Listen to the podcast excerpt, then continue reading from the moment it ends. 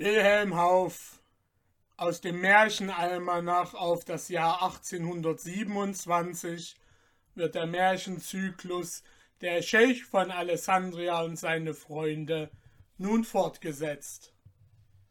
Und doch, sprach der junge Kaufmann, und doch kann ich nicht begreifen, wie der Scheik sich an einem solchen Tage Märchen erzählen lassen mag, und zwar von seinen Sklaven.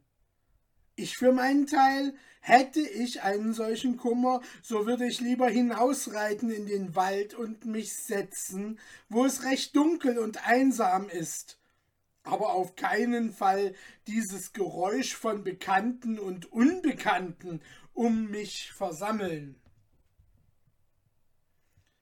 Der Weise antwortete der alte Mann, der Weise lässt sich von seinem Kummer nie so überwältigen, dass er ihm völlig unterliegt.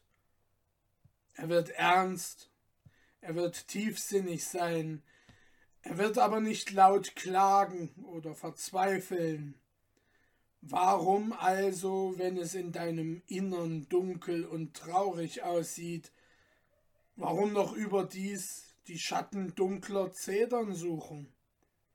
Ihr Schatten fällt durch das Auge in dein Herz und macht es noch dunkler.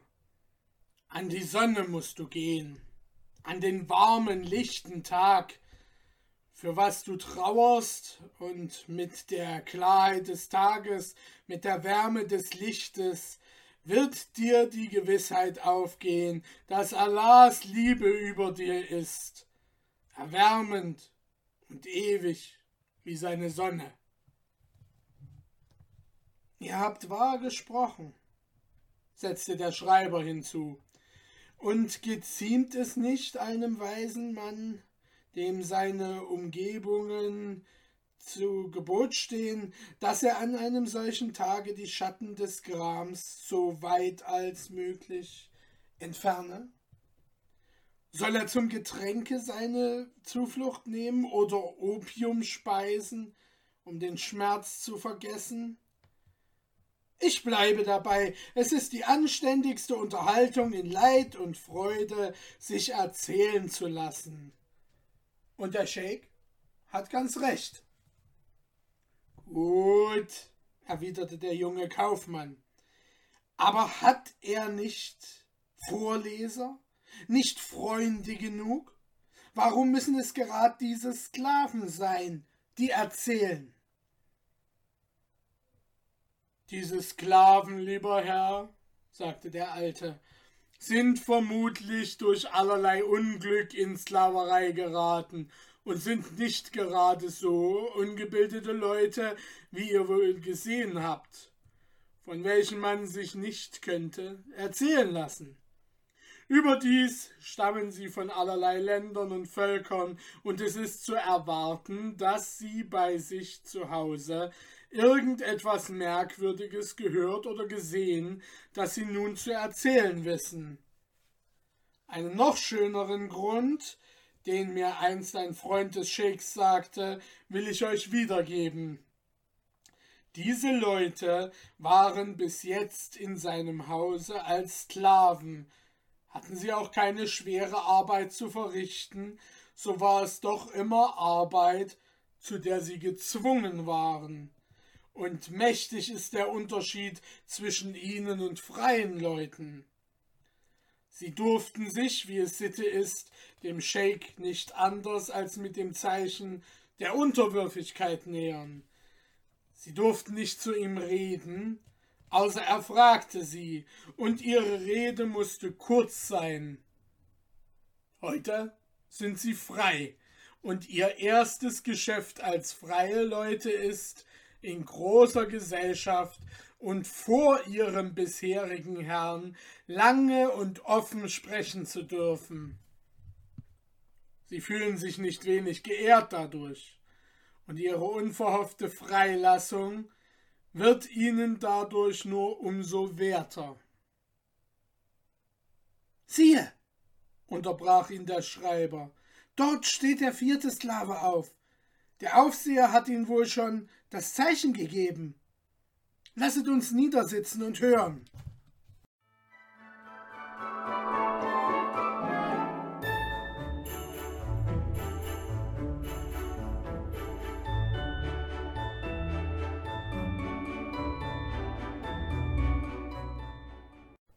Der gebackene Kopf. Herr, fing der vierte Sklave zu erzählen an, als ich noch in Stambul verweilte, begab sich da selbst folgende sonderbare Geschichte. Als der jetzige Sultan, den Allah beschützen möge, den Thron seiner Väter bestieg, fand er, dass unter den früheren Regierungen mancher gute Gebrauch abgekommen war und dafür andere Sitten in Schwung kamen, die eigentlich von den Ungläubigen herrühren. Der Sultan, ein guter Muslim und ein Schild des Glaubens, hielt es für seine Pflicht, nach dem einfacheren Sinn der früheren Beherrscher der Erde zu tun und zu regieren wie es einem echten Muslim geziemt. So geschah es, dass er selbst eine Sitte wieder aufnahm, die beinahe gänzlich verschwunden war, nämlich die Sitte, verkleidet die Stadt zu durchwandern und zu schauen, ob alles so gewesen sei, wie er befohlen, und zu hören, wie seine Untertanen von ihm denken aber um unerkannt und sicher zu gehen, wählte er nicht nur so behutsam als möglich seine Verkleidung, sondern er gebrauchte auch alle mögliche Vorsicht, sein Geheimnis nur solchen Leuten anzuvertrauen, auf die er gewiss rechnen konnte. Auch erfand er selbst allerlei geheime Entwürfe, um nicht erkannt zu werden. Vor kurzer Zeit entstand große Unruhe in der Türkei. Man war unzufrieden mit manchen Maßregeln der Regierung und es war an dem, dass in Stambul selbst ein Aufruhr ausbrach. Der Sultan war daher bemüht, die Gesinnung der Leute so sorgfältig als möglich kennenzulernen, und wie er vorsichtig war in seinem Geheimnis, ersann er diesmal einen Anzug, in welchem ihm niemand, nicht einmal seine nächsten Umgebungen kennen sollten. Er pflegte zu diesem Zweck nach verschiedenen Schneidern zu verschiedenen Zeiten und an verschiedenen Orten zu schicken, um sie Anzüge für ihn machen zu lassen. Diesmal befahl er seinem Leibsklaven Mansuri, ihm einen Schneider, der schlecht und unberühmt wäre, und zwar um sicherer zu sein, um Mitternacht zu suchen, damit er ihm seinen Willen kundtue wegen des Anzugs. Der Leibsklave Mansuri machte sein Weichustum, bei meinem Haupte sei es, in tiefster Demut und ging, die Befehle seines Herrn zu vollbringen. Neben dem Tore des Bezesten oder Kleidertrödlers bemerkte er einen alten Mann in einer Bude, die so eng war, dass er sich nur mit Mühe darin umwenden konnte. Er war damit beschäftigt, einen alten Mantel zu flicken. Von langer Arbeit war sein Rücken auf den Tisch, an dem er arbeitete, heruntergekrümmt und seinen Augen schien dieser Fleiß schlecht bekommen zu sein, denn ein paar große Brillengläser waren auf seine Nase geklemmt. Ha! Das ist gerade ein Mann, wie ich ihn nötig habe, sprach bei sich der Sklave. Ich wollte wetten, er kann nicht berühmt sein. Der Mann aber war mit seiner Flickerei so beschäftigt, dass er es nicht beachtete, als Mansuri zu ihm sprach Friede sei mit euch. Und als er aufsah und den schön gekleideten Herrn erblickte, der, wie er glaubte, gerade eben gesprochen hatte, so setzte er ruhig seine Arbeit fort und erwiderte nicht einmal das gewöhnliche Wort, auf den Friedensgruß. Denn wie konnte er sich auch einbilden, dass dieser Gruß einem so ärmlichen Kerl als er war gelten könnte? Endlich aber, da er bemerkte, dass doch er von dem Herrn betrachtet werde, so nahm er die Brille von der Nase, legte sein Flickwerk auf die Seite und wollte eben mit Mühe sich auf seine Beine stellen, als jener ihn verhinderte und bat, sich durchaus nicht stören zu lassen. Wie heißt ihr? fragte Mansuri. Abdallah, erwiderte der Schneider. Abdallah, aufzuwarten. Jedoch meine Freunde und überhaupt die Leute nennen mich Babadul. Ihr seid ein Schneider, nicht wahr? fuhr der Sklave fort. Ja, erwiderte jener, ich bin ein Schneider, ebenso gut als der Muezzin nächst der kleinen Moschee auf dem Fischmarkte. Was weiter? Nun, Babadul, sagte Mansuri, wollt ihr etwas verdienen, etwas Tüchtiges verdienen? Wie? Bin ich ein Narr? rief der Alte, dass ich es nicht wollte. Sag dann, wie, wo? Ruhig, ruhig, mein Freund, entgegnete der Sklave. Wir müssen sachte und sicher gehen.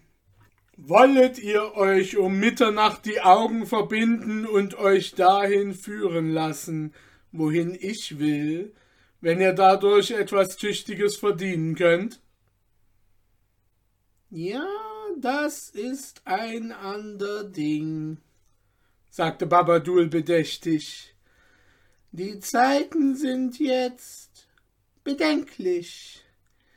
Es fliegen Köpfe links, Köpfe rechts, ein armseliger Schneiderkopf ist ebenso leicht abzutun als der eines Kabudan Pascha oder Wesir.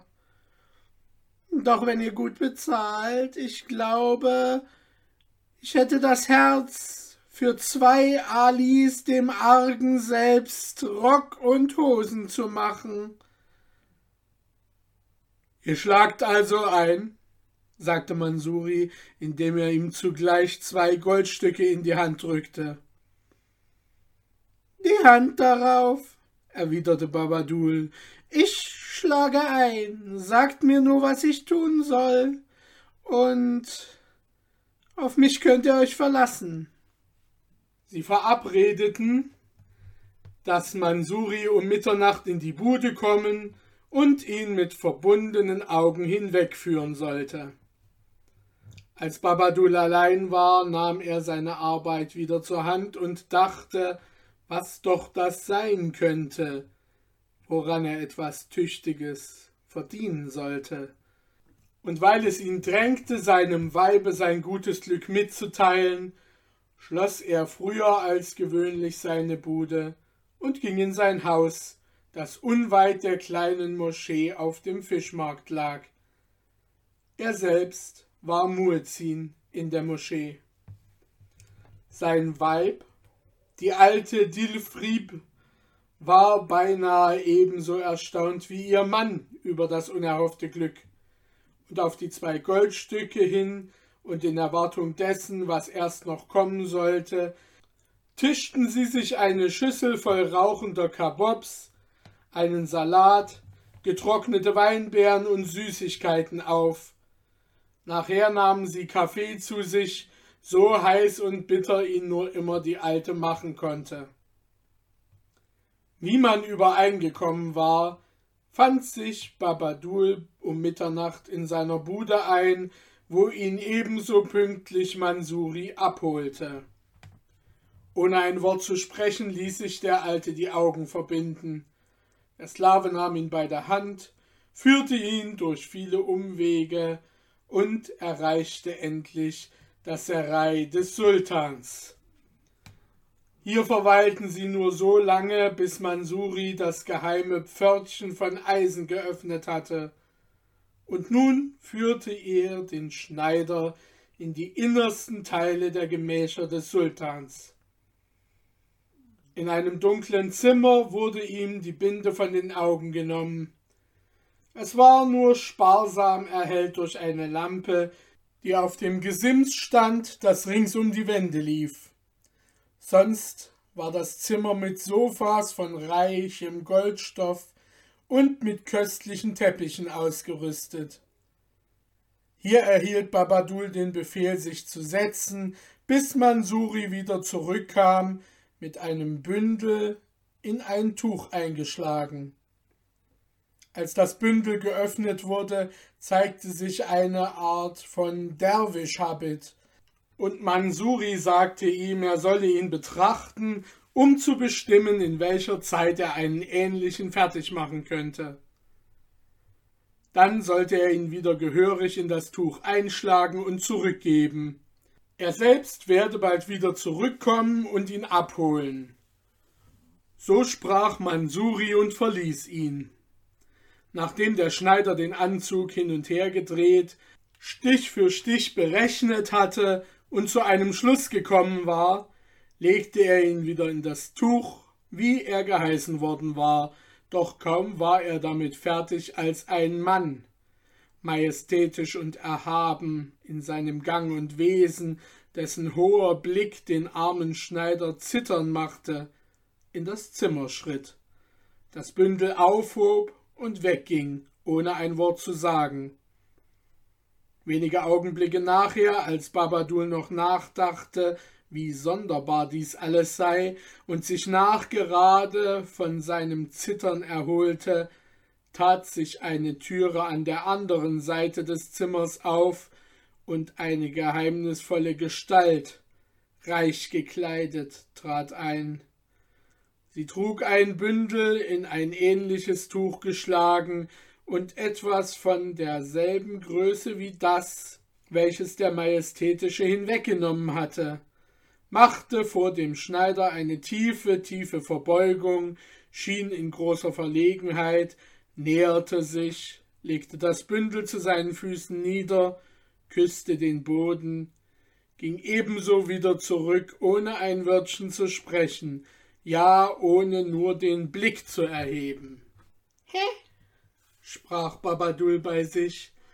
Recht artig sieht das alles aus, und ich stelle wohl eine gewaltig hohe Person vor, aber sicher ist's, dass ich lieber alte Mäntel in meiner Bude flicken möchte, als einen solchen Schnitt zu machen, so groß und einträglich er auch sei.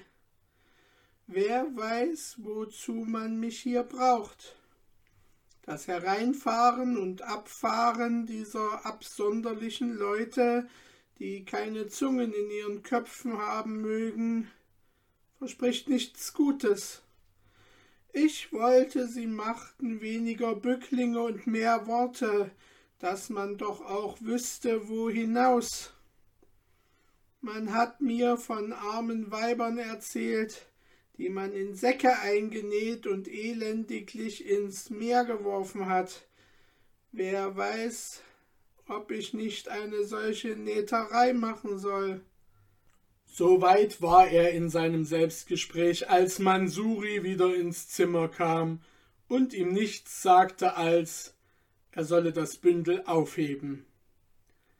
Dies getan, wurden ihm wieder die Augen verbunden, und man brachte ihn in die Bude, woher man ihn abgeholt hatte. Babadul tat, wie sie ausgemacht hatten, keine Frage, sondern versprach dem Sklaven, dass in drei Tagen der Anzug in der Bude fertig liegen sollte, wofür er noch zehn Goldstücke mehr bekommen würde. Nachdem sein Begleiter ihn verlassen hatte, ging er in Eile nach Hause, wo, wie er wusste, sein Weib ungeduldig auf ihn wartete. Er wünschte sich unter dem Weitergehen Glück, dass er endlich einen rechten Schnitt machen könnte und dass noch in seinen alten Tagen sein Schicksal eine so günstige Wendung genommen. Es mochte zwei Uhr des Morgens sein, als er auf seine Schwelle trat. Seine Frau empfing ihn mit den Ausdrücken großer Ungeduld, und als er ihr nun das Bündel vor ihr Gesicht hielt, wie sie die Lampe vor sein Gesicht und sprach Mutier, gib mir Lohn, denn ich bringe gute Kunde. Siehe, ich habe mein Geschäft erhalten, und wenn ich fertig bin, so werden wir schön bezahlt. Da war sie voll Lächeln und guter Dinge. Lass das Bündel liegen bis morgen und lass uns jetzt zu Bette gehen, es ist spät, sagte der Schneider. Nein, nein, erwiderte die Frau, ich muss zuvor sehen, was du zu arbeiten bekommen hast, oder die Neugierde lässt mich kein Auge zutun. Und so öffnete sie das Bündel, während er die Lampe hielt. Aber man denke sich, man denke sich den Schrecken des Schneiders und seiner Frau, als sie statt eines vollständigen Anzugs in ein Tuch gewickelt im schrecklichsten und widerlichsten Zustande einen Menschenkopf entdeckten. Er entgleitete der Frau aus der Hand und kollerte einige Schritte hin, indem die beiden vom Schrecken niedergedonnert das Gesicht mit beiden Händen bedeckten und sich dann gegenseitig mit Blicken anschauten, die niemand beschreiben kann. Arbeit! rief das Weib. Arbeit! Ha! Schöne Arbeit hast du gemacht! War es nötig, so weit zu gehen und so sich vorzusehen, um dieses Unheil über unsere Häupter zu bringen? Bringst du den Totenkopf da nach Hause, um einen Anzug daraus zu schneiden? Anna Senna, Baba Senna, Fluch seiner Mutter, Fluch seinem Vater so rief der arme Schneider aus, mich also in den Kot zu setzen. Ahnete es nicht mein Herz, als dieser Hund von einem Sklaven mir von Augen verbinden und Stillschweigen schwatzte.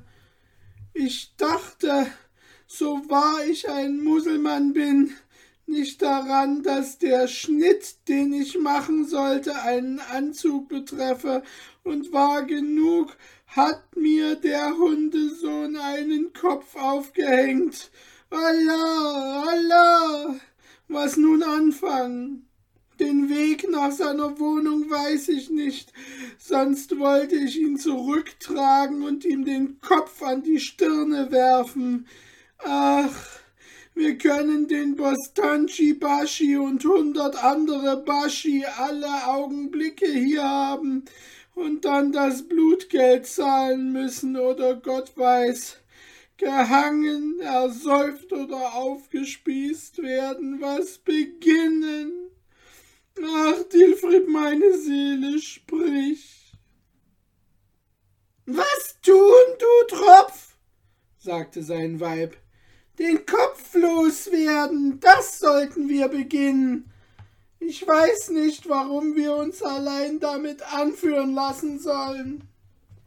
Aber der Tag wird bald anbrechen, erwiderte der Schneider, und dann ist's zu spät. Jetzt gleich müssen wir einen Entschluss fassen. Mir fällt was ein, sagte die Alte. Jetzt eben heizt unser Nachbar, der Bäcker Hassan, seinen Ofen und fängt bald darauf an, das Brot für seine Frühkunden zu backen. Er hat oft allerlei Sachen aus den Häusern der Nachbarschaft zu backen, die man in der Nacht neben sein Ofenloch setzt.